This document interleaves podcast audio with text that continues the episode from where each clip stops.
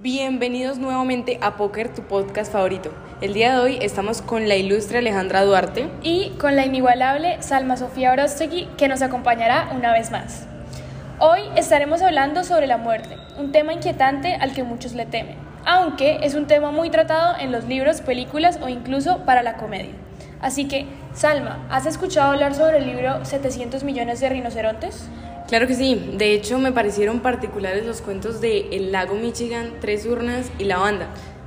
Qué bueno que hayas hecho la tarea, porque esos son los libros que vamos a tratar hoy. Oyentes, se preguntarán, ¿por qué estamos hablando de tres cuentos cuando hace nada estamos hablando de la muerte? Bueno, en cada uno de estos cuentos se trata el tema de la muerte, directa o indirectamente. Salma, ya que los leíste, ¿por qué no nos explicas un poco del primer libro? Bueno, vale, em, yo creo que el primer cuento es el más difícil de relacionar con la muerte porque se pueden sacar muchas conclusiones, muchas suposiciones acerca del mismo. Por ejemplo, que el señor de 76 años por la edad ya estaba sufriendo demencia o algo así, e imaginaba a su padre muerto, o que él estaba a punto de morir y alucinaba con él.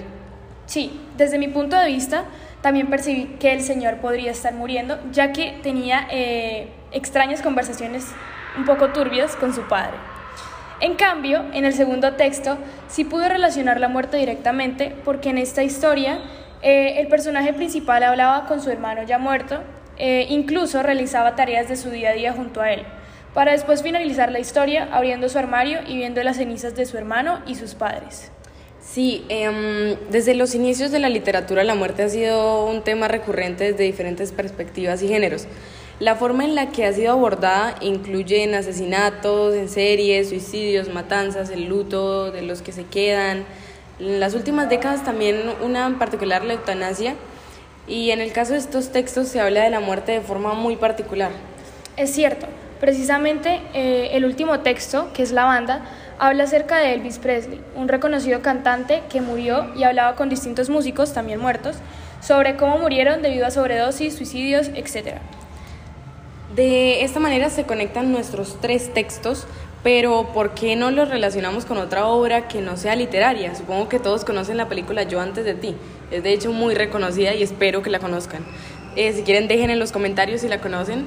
Y bueno, Ale, ¿qué tal si nos haces como un resumen corto de la película y así podemos realizar la intertextualidad que comparten los otros textos?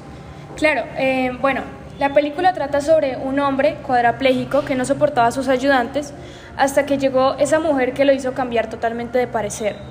Ellos se enamoraron perdidamente, pero él por su condición decidió aplicarse la eutanasia. Y es aquí en donde nos damos cuenta que la muerte es a veces tranquilidad para unas personas y su mayor temor para otras.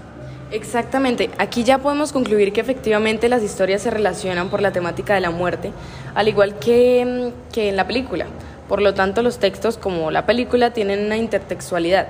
Espero les haya sido de ayuda y les, les gustara el podcast del día de hoy. Hasta la próxima. Hasta la próxima chicos, nos vemos el próximo viernes con un tema que les encantará y un invitado especial grandioso. No olviden compartir y darle like. Esto fue Poker.